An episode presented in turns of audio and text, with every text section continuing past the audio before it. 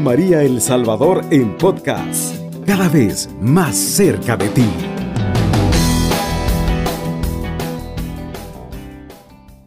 Una vez más, estimados hermanos y hermanas de Radio María, por la gracia de Dios, estamos en este programa. Sean todos muy bienvenidos. Este programa que está en la postrimería del Adviento y ya casi, casi por un par de días no nos encontramos en la fiesta de la encarnación, en la fiesta de la natividad del Señor. Muy bien, aunque en El Salvador es popular un bolero de los panchos, aquellos de amorillos y desamores desgarradores, que lleva por nombre María de la O, en realidad este es uno de los nombres de la Virgen María. Sí, hermanos, María de la O es un título que desde el siglo VII se le adjudica a nuestra Santísima Madre, la Virgen María, con el, la advocación María de la O. En realidad es uno de los nombres, de los muchísimos nombres que tiene la corredentora, Nuestra Señora la Virgen María. Es una forma de referirse a la Virgen de la esperanza, porque eh, coincide la intención y la advocación, la Virgen embarazada, como la Virgen de Guadalupe, es una, está más o menos, podríamos, si se pudiera clasificar, diríamos que Nuestra Señora de Guadalupe, la emperatriz de América, es una Virgen embarazada en expectación, expectante. Entonces, a la a, las, a la Virgen que se representan, a la Virgen Santísima que se representa embarazada, expectante, pues también se les conoce como Virgen de la O o María de la O. Exactamente expectante porque quedan más o menos cuatro días para dar a luz, en este caso del programa de ahora. Es una fiesta de María de la O o María expectante o María embarazada que data del siglo VII, siglo VII después de Cristo. Y el 18 de diciembre se celebra la fiesta mariana de la espera del parto, Spectatio Partus, establecida en esta fecha por el décimo concilio de Toledo en el año 656. A esta fiesta se le llama Santa María de la O porque después de rezar la oración de la tarde, que la iglesia le llama vísperas y que aquí en Radio María el hermano que hoy nos acompaña en la cabina pues está siempre presto a la oración canónica de la de, de víspera, de hora intermedia, etcétera, de completas. Entonces, eh, se llama Santa María de la O no porque ha aparecido en el océano. Hace poco escuché un comentario así. No, no, no, no, no tiene una explicación de aquellas riquezas. Hoy quiero compartirles esta riqueza inmensa y por eso he ido directo al grano, sin mayor preámbulo. Y es una de las riquezas de la Iglesia Católica de una larga tradición, de una tradición eh, añeja. Entonces sucede que en el rezo de las vísperas, después de rezar la oración de la tarde, el coro sostenía una larga O, símbolo de la expectación del universo símbolo de la expectación del universo por la venida del Mesías. Entonces, oh, oh, entonces como la antífona previa al Magnífica se caracteriza por tener esta forma inicial de apertura del o, o, entonces de ahí vino darle en este periodo de la feria de Adviento del 17 de diciembre al 24 de diciembre tener unas antífonas con una riqueza teológica, bíblica, pues muy densa. Se llama antífonas mayores o antífonas de la O y son seguidas siempre de la petición ven. Cada antífona empieza con una exclamación O. Hoy me van a permitir en el instante de la oración vamos a utilizar la antífona correspondiente este miércoles 22 de diciembre, que eh, su servidor pues ha estado rezando las vísperas toda esta semana y hoy pues vamos a acompañar me puse a pensar, voy a descubrirles a aquellos hermanos que a lo mejor no conocen este gran tesoro de la Iglesia Católica con la Virgen de la Expectación en esta semana. Y todo sucedió y la descubrí desde el año pasado, pero hoy la he vivido de una manera más intensa, porque también el día 17 que comienza la festividad, sucede que estoy de aniversario de casado, de aniversario de bodas con mi esposa y casualmente fuimos a la peregrinación a San Juan Talpa, donde se celebra precisamente aquí en El Salvador la fiesta de la Virgen de la O. Les recomiendo, los invito a aquellos que gozan de vacación que vayan a San Juan Talpa, que tiene una iglesia preciosa de 1640 y ahí se encuentra intronizada en el altar mayor la Virgen de la O. Entonces casualmente llegamos no casualmente, ya providencialmente llegamos con mi esposa a la fiesta de Nuestra Señora de la O. Cada antífona empieza por una exclamación o seguida de un título mesiánico tomado del Antiguo Testamento, pero entendidas desde el Nuevo Testamento. Claro, como el Nuevo Antiguo Testamento se cumple en el Nuevo. Estas son las invocaciones. El primer día, el 17, o sapiencia, así comienza en latín, que sería sabiduría palabra. La de segundo día del domingo era O Adonai, Señor poderoso en hebreo. Tercer día, el lunes, radix, raíz, renuevo de Jesé, o radix, o raíz, que es la palabra en castellano.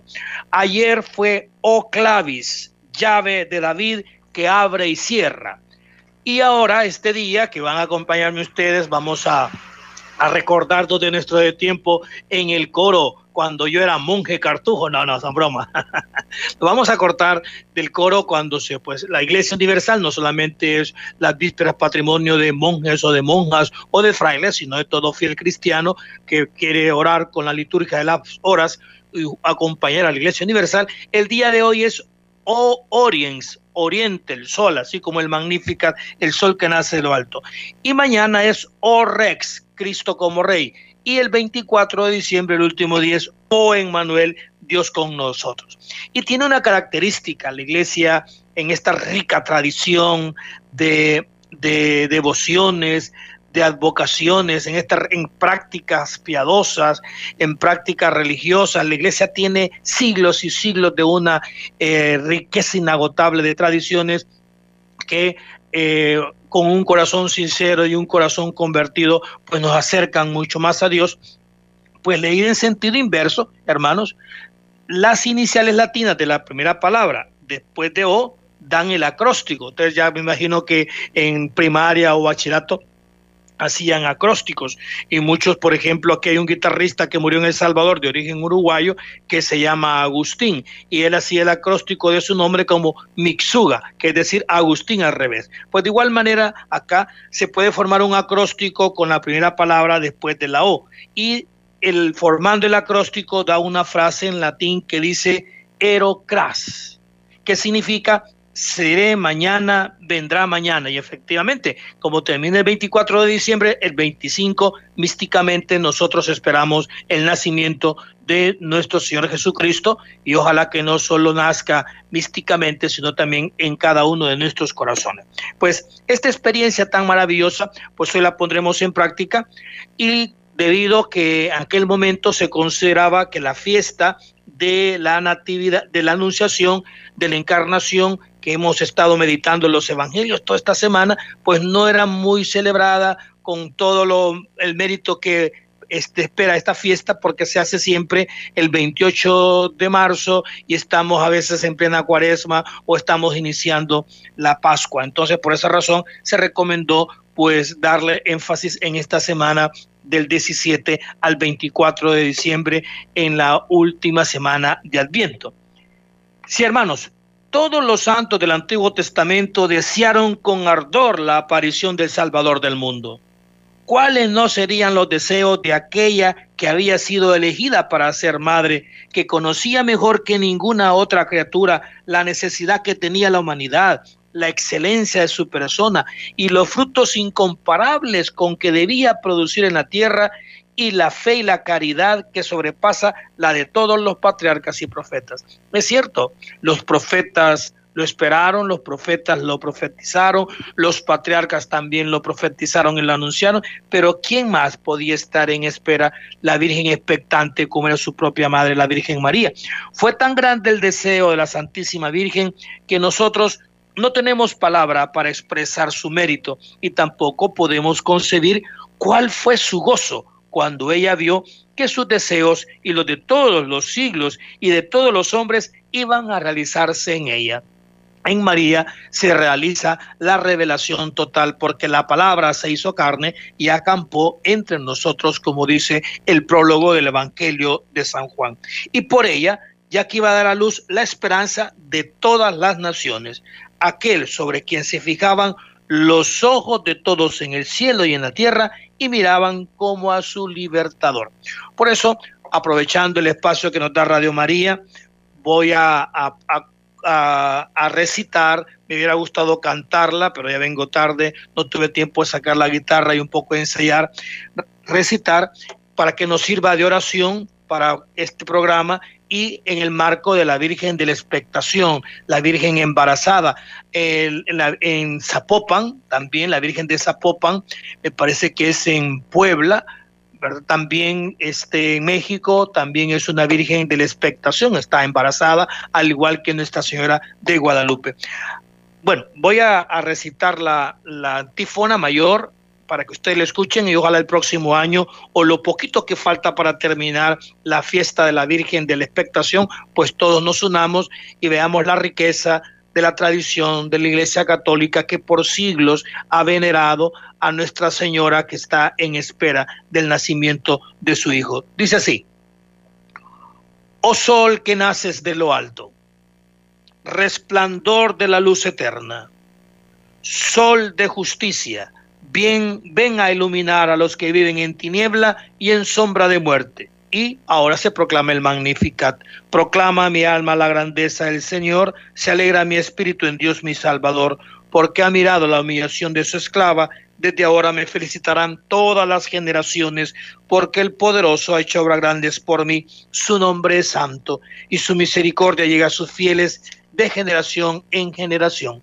Él hace proezas con su brazo, dispersa a los soberbios de corazón, derriba del trono a los poderosos y enaltece a los humildes, a los hambrientos los colma de bienes y a los ricos despide vacíos. Auxilia a Israel su siervo, como lo había prometido a nuestros padres en favor de Abraham y su descendencia por siempre. Gloria al Padre, al Hijo y al Espíritu Santo, como era en el principio, ahora y siempre, por los siglos de los siglos. Amén. Entonces, recitamos nuevamente la antífona, oh sol que naces de lo alto, resplandor de la luz eterna, sol de justicia, ven a iluminar a los que ven en tiniebla y en sombra de muerte. Muy bien, esta es la antífona mayor. Ya me están contando que los minutos, que ya me queda poco, solo quería recapitular. Para mañana, para los que quieren continuar en esta oración, yo solamente he hecho un fragmento. Para mañana, la antífona de mañana será O Rex, O Rey.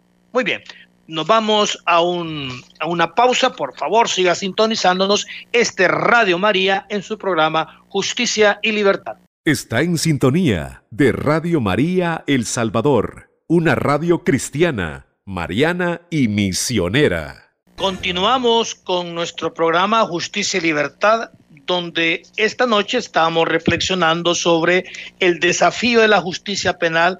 Queremos una justicia penal en El Salvador más restauradora y menos castigadora.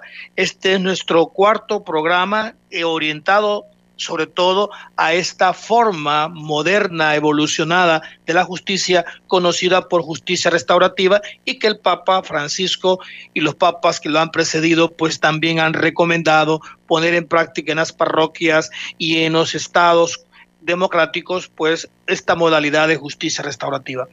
Y queremos silvanar todo este ambiente de Adviento, próximamente de Navidad, con el tema de la justicia restaurativa, porque va muy bien, porque tenemos nosotros una visión muy clara de que la Navidad no es consumismo, no somos de los cristianos, de los católicos que vemos en la Navidad una, mm, un mero consumismo, donde estamos pensando eh, nada más en, en los productos, en el gastar, en el consumir, ni tampoco consideramos que la Navidad es una simple tradición, heredada de nuestros padres. Mucho menos la Navidad es un gesto humanista, una opción ética de que es el momento en donde podemos pues, dar parte de nuestro dinero para contribuir en alguna actividad o sostener o mitigar el hambre de alguna, porque está muy bien, pero tampoco eso es la Navidad. La Navidad, sobre todo, hermanos, es un encuentro, un encuentro fundamental con Jesucristo con este niño que nace es una experiencia de que el niño de Belén encierra un misterio. Hemos escuchado cómo los pastores anuncian un Salvador. Hemos sentido atraídos por la bondad y la misericordia de Dios que se revela en Navidad. Y esto nos hace encontrarnos con este Jesús, con este Jesús niño. Claro, con aquella humildad de saber como el ciego de nacimiento, nos arrodillamos y afirmamos y le decimos a Jesús, creo Señor, como Tomás nos arrepentimos y decimos, Señor mío y Dios mío. Como Marta de Betania podemos decir ante la tumba de Lázaro, ante nuestra propia ante nuestro propio sepulcro de pecado, podemos decir, tú eres el Mesías, el Hijo de Dios, el que tiene que venir al mundo. Hemos experimentado que Jesús es nuestro hermano, que todos somos hijos e hijas del mismo Dios y hemos, sobre todo, he repetido con el joven epiléptico que le dice, creo, pero ayúdame a tener más fe. Esa es una frase. Entonces, para nosotros Jesucristo, la Navidad no es una tradición, no es una decisión ética o filantrópica. Para nosotros la Navidad es un encuentro con el niño Dios, con Jesucristo, que se hace carne, que se encarna, que se hace vida. Y por eso cantamos villancicos, por eso nos alegramos, no por el consumo, ni por ser una mera tradición heredada de nuestros padres, ni por un elemento de ética humanista, sino una vida plena y un horizonte con esperanza en el futuro. Pues va teniendo en cuenta este sentimiento de una experiencia, de un encuentro, de un nacimiento en Jesús, y para Jesús, pues vale la pena tener en cuenta eh, la, la, experiencia de las personas privadas de libertad. Vale la pena reflexionar y orar, pues por las víctimas de la violencia en todo el mundo, especialmente por aquellos amigos y seres queridos que pueden haber sido heridos recientemente o en el pasado, incluso nosotros mismos, y aún necesitan ser sanados podemos pedir por ellos en esta Navidad frente al Belén, frente a nuestro Belén. Podemos pedir por ellos en este tiempo de Adviento que todavía nos queda en estas ferias propias de Adviento, que Dios toque sus corazones y que las almas heridas las sane con sus manos e infunde esperanza en un futuro mejor en sus vidas, que este niño les traiga la esperanza, que Nuestra Señora la esperanza les muestre al Salvador. También en este tiempo de Navidad, en este tiempo, en estos últimos días de Adviento, podemos pensar y orar por todas las víctimas de la violencia que luchan por tomar venganza con sus propias manos. Cuántas personas y corazones resentidos. Que el Señor convierta su desesperación en esperanza, su odio en amor y su ira en alegría. Que el Señor nos ayude y les ayude a buscar la reconciliación con quienes les ha causado daño y a perdonar a quienes se han rebelado contra ellos. Eh, ustedes habrán escuchado una petición a nivel mundial que hizo un futbolista de apellido Drogba, que precisamente en su país, que es Costa de Marfil, se está dando una guerra civil fratricida y él ocupando el espacio del mundial que se cerró el domingo pasado decía, pido que se perdonen los unos a los otros. Efectivamente, eso es un momento muy propio en este tiempo de Adviento y de Navidad, el perdón entre los hermanos. Que Dios empodere también a todos los médicos, enfermeras, fisioterapistas, terapeutas, consejeros que entran en contacto con personas víctimas de todo tipo de abuso y de daño, por todos los niños y niñas abusados sexual, y, con violencia.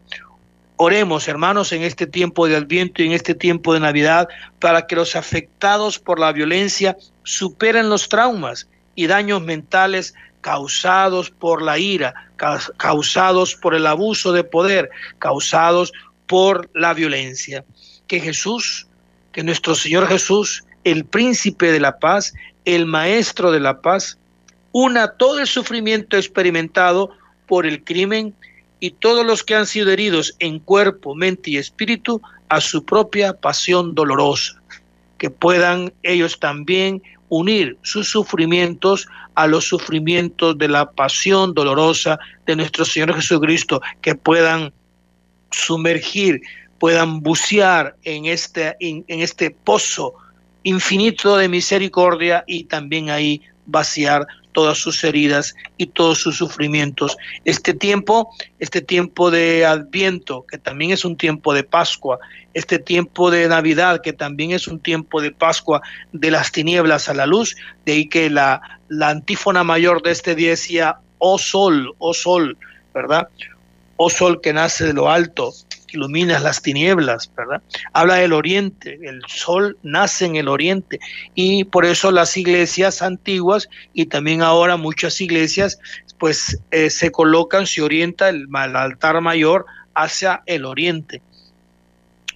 También, además de las víctimas, porque estamos hablando de la justicia restaurativa y hemos citado diferentes experiencias de víctimas y situaciones de víctimas, situaciones reales y jurídicas de las víctimas, también podemos, hablando de otro sujeto importante para nosotros, como son los encarcelados en las prisiones. Podemos orar, podemos meditar, podemos reflexionar en este tiempo de Adviento también por las personas encarceladas en las prisiones y cárceles de nuestro país, El Salvador. Se están construyendo más prisiones. Lastimosamente, las prisiones se construyen en El Salvador con más frecuencia que las escuelas.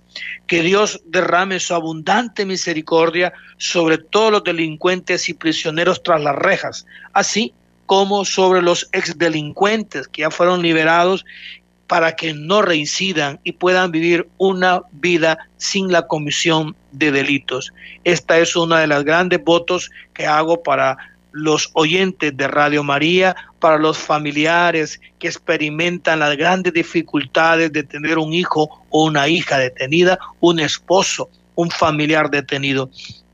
Por todos los prisioneros que sufren con una sensación de desesperanza.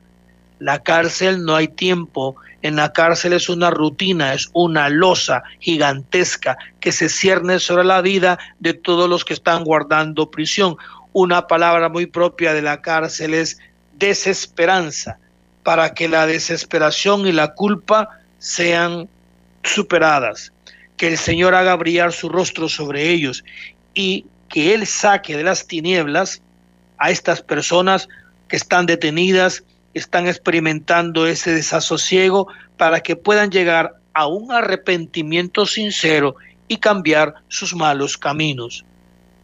Eso también es uno de los máximos deseos y expresiones y, también lo pondré en mis oraciones diarias a partir de este día para que aquel que está detenido, que está guardando prisión porque ha sido condenado, porque realmente incurrió en una conducta ilícita y está experimentando el peso del castigo, pues para que este tiempo no sea un tiempo banal, un tiempo improductivo, sino que sea un tiempo propicio para la conversión puede llegar a un arrepentimiento sincero y cambiar sus malos caminos. También que los familiares de los presos, aquellos que me escuchan esta noche, aquella hermana, aquel hermano que en su oración de la noche, en sus completas, siempre llora por el hijo detenido, por la hija detenida, por los nietecitos que han quedado huérfanos porque padre y madre están guardando prisión en la granja penitenciaria de Izalgo y él en Apanteos. Que los familiares de los presos reciban consuelo y fuerza para seguir en la vida y mantenerse en comunicación con sus amigos y familiares encarcelados. Oremos para que puedan tratar de ponerse en contacto con los familiares de la víctima y luchar por el perdón y la solidaridad mutua. Esto es precisamente la mejor manera de romper este ciclo vicioso, este ciclo de maldición, el ciclo del delito, que la víctima y el victimario, la víctima se revictimiza, el victimario se vuelve víctima y así se va reproduciendo hasta el infinito este ciclo víctima-victimario. Y la única manera de dar fin, de cortar, de cercenar ese ciclo negativo es precisamente en el perdón, para que eh, podamos entrar en contacto, para que el Estado salvadoreño, a través de sus autoridades, oremos también por eso, pidámosle al Señor, hagamos una red de oración para que los familiares de las personas privadas de libertad, para que las víctimas también, porque es importante, si Dios lo permite, generar un programa de justicia restaurativa y las víctimas también puedan entrar en contacto con sus victimarios después de un ciclo de preparación, pero sobre todo para que los victimarios, los delincuentes, las personas detenidas puedan entrar en contacto con sus familiares a través de mecanismos de comunicación telefónica o escrita. Señor Jesús, has dicho que has venido a liberar a los cautivos. Por favor, trae a nuestros hermanos y hermanas encarcelados cerca de ti. Esta es una petición que hacemos en este último programa de Navidad de justicia y libertad. Esta es una petición que ponemos en el corazón sagratísimo de Nuestra Señora y en el corazón sagratísimo de nuestro, de nuestro Señor Jesucristo. Apóyales en sus pruebas y dales fuerza para poder rehabilitarse. Muy bien, hermanos. hacemos otra pausa. En esta tercera pausa, pues trataremos ya más profundamente el tema que nos interesa. Y por favor, siga sintonizándonos. Nos vemos en unos. Está en sintonía de Radio María El Salvador, una radio cristiana, mariana y misionera. Seguimos con nuestro programa Justicia y Libertad, el desafío de una justicia penal más restauradora y menos castigadora.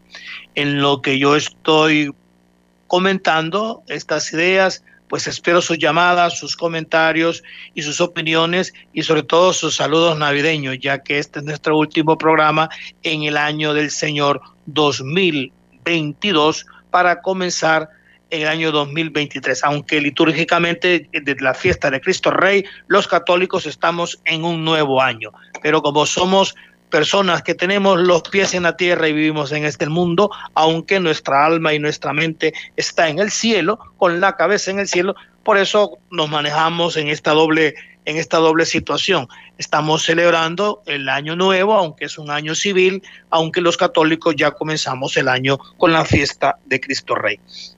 Estimados hermanos, la justicia restaurativa que hemos venido hablando de ella durante todos estos programas se revela como una justicia más justa, es menos castigadora, o mejor dicho, no tiene nada de castigadora, a diferencia de la justicia civil, de la justicia retributiva, perdón, de la justicia penal retributiva, de la justicia penal en general, que esta sí es castigadora. Entonces lo que buscamos es que no es que no se castigue, no es que la justicia restaurativa va a interceder para que el delincuente que ha cometido un delito no sea castigado, no, todo lo contrario, que se le aplique la pena, pero no solamente que se agote esa situación creyendo que el problema del delito se ha resuelto a partir de que se le ha condenado a una sentencia de X o Y cantidad de años.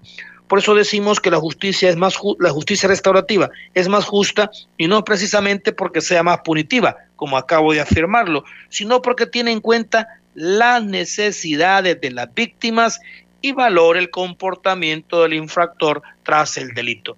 Si el delito es la interacción negativa y vulneradora de una víctima y de un victimario, no solo puedo tener en cuenta los intereses del victimario o del delincuente, debo tener también los intereses y las apreciaciones de la víctima. Entonces, la justicia restaurativa es más integradora porque tiene en cuenta los intereses de ambos. Las víctimas cuando reclaman penas más duras, lo hacen en un intento de sentirse escuchadas y comprendidas. Pero lo cierto es que una vez que el juicio ha acabado, una vez la sentencia ha sido impuesta, cualquier condena, por dura que sea para el infractor, escuchen bien esto, puede resultar, y de hecho así es, del todo insuficiente para la víctima. No porque se le ha condenado a la pena máxima, la víctima se va a sentir resarcida del daño ocasionado. Por eso, todos los principios de la justicia restaurativa o restauradora insisten en la responsabilización del delincuente, en la responsabilización del victimario. La víctima, para sentir que se ha hecho justicia, necesita saber que alguien se hace responsable por el daño sufrido. Y el primero llamado a ser responsable por el daño ocasionado es quien lo ocasionó. Es precisamente el autor directo del daño pero normalmente el autor directo del daño no se le responsabiliza de lo que ha, ha hecho, sino que se le impone una pena de prisión. que no tiene mucha, no tiene nada que ver con el daño ocasionado a la víctima. Pongamos el ejemplo de que la víctima, por decir algo, pues en una, en una interacción con el victimario, el victimario le destroza la nariz. Y efectivamente le colocan una pena de prisión al victimario por haber destrozado la nariz de la víctima. Pero todavía la víctima diga, mire, pero es que a mí no me interesa que lo meta preso, yo quiero que me reparen la nariz. Pues va a quedar con la nariz chata, porque el Estado, a través del derecho penal y a través de los juzgados, nunca le va a arreglar la nariz.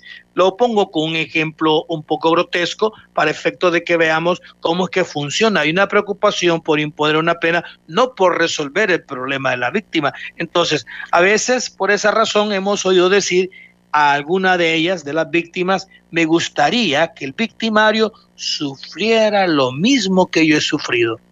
En este dilema, en esta problemática de víctima-victimario, y la víctima al ver que nadie se responsabiliza del daño que le fue ocasionado a través del delito y que ella no buscó bajo ningún motivo, sino que fue una situación fortuita, fue una situación azarosa y de aquellas situaciones en las que nadie ha andado buscando ser víctima, porque nadie quiere ser víctima, por el contrario, todo el mundo quiere liberarse de verse inmiscuido en cuestiones de ese tipo. Entonces, cuando la víctima dice, me gustaría que el victimario sufriera, no es que esté pidiendo una pena ejemplarizante. Con estas palabras muchos ven sentimientos de venganza, de desquite y de querer penas ejemplarizantes. Sin embargo, el trasfondo es otro el trasfondo de este sentimiento, de este expresar, me gustaría que sufriera lo mismo que he sufrido yo. La víctima reclama la responsabilización del delincuente por el delito y que un acto de empatía se pongan, aunque sea por segundo, en su lugar. Cuando una persona se pone en los zapatos del otro, cuando entra en la, en la realidad del otro, pues entonces ahí sí puede experimentar un poco, un poco la realidad que el otro pasó en ese momento en que le puso el cuchillo, en que le puso la pistola, en que abusó sexualmente la otra persona. La víctima reclama que de verdad se den cuenta que ha causado un daño a otro ser humano, que pudo haber actuado de otra manera. Muchos delincuentes se excusan diciendo, es que no, no pude hacer de otra manera, es que yo así soy. Pues no, usted pudo haber actuado de otra manera pudo haberse portado de otra manera. ¿Cuántas personas ante una situación de ira, de insatisfacción, cuántos ustedes y yo, hermanos, ante una situación de pobreza, de calamidad, de sufrimiento, no pensamos como opción el pecado, no pensamos como opción agarrar un arma e ir a asaltar al primero que pasa enfrente de nuestra casa, no. Pero otras personas sí lo hacen, pero pudo haber actuado de otra manera. Esto es muy importante porque a veces el que comete delito lo justifica como que era la única manera que él podía actuar y que lo único que queda de la víctima es aguantarse. Esa es la situación que la víctima le extraña y le molesta y por eso exige que el victimario pase de ser posible por la misma experiencia. Entonces, por eso es importante fomentar en el victimario la responsabilización del delincuente por el delito. Las víctimas reclaman que de verdad se den cuenta que han causado un daño a otro ser humano, que la persona de la víctima no es un sujeto de segunda categoría, no es una persona eh, que a la cual se le puede ver con, con desdeño, con, con, con disminución en su dignidad, no, que tiene la misma calidad, que son tienen la misma dignidad, que son hijos de Dios, que Jesucristo los ha redimido a través de su sangre preciosa, que son hermanos. Entonces, en ese sentido, para muchas personas que han sufrido un delito, esto sería la justicia, al menos cubriría parte de sus expectativas y sin duda la justicia restaurativa y sus herramientas se acercan bastante.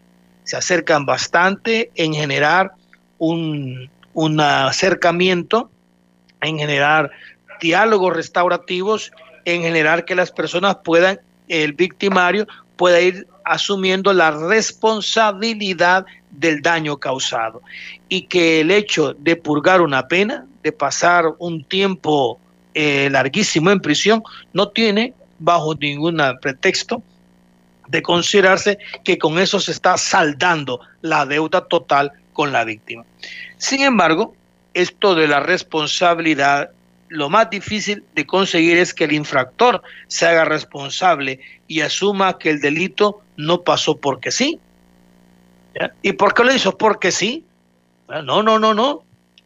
El delincuente tiene que ir tomando poco a poco conciencia del daño que hizo y del proceso y de qué manera nadie se levanta de un día para otro delincuente, sino que hubo un proceso de hacerse en ese sentido. Entonces, y si hablamos de infractores mal llamados de guante blanco, las herramientas son mayores porque precisamente todo el dinero y el poder que han utilizado para delinquir lo van a usar para conseguir abogados que dilaten el curso de la justicia y usen todos los subterfugios legales. Muy bien, hermanos, entonces hemos hablado sobre un principio importante. El delincuente tiene que responsabilizarse de el daño ocasionado, la empatía con la víctima. Y este es un primer elemento fundamental para alcanzar lo que se conoce como justicia restaurativa. Excelente. Eh, me mandan aquí dos saludos. Yo también les expreso mi más sincera felicitaciones y que el niño Jesús nazca en sus corazones. Nuestra hermana en Perth, Australia. Y también eh, lo de la guitarra. Albiana, una hermana de aquí de la parroquia San Jacinto también, que estuvimos juntos en la escuela de teología. Felicidades a Albiana también y te deseo una feliz Navidad y estamos pendientes con la guitarra, es cierto, ¿verdad? Entonces, muchísimas gracias a los hermanos que nos han estado escribiendo. Cubriendo todo El Salvador. Radio María, 107.3 FM.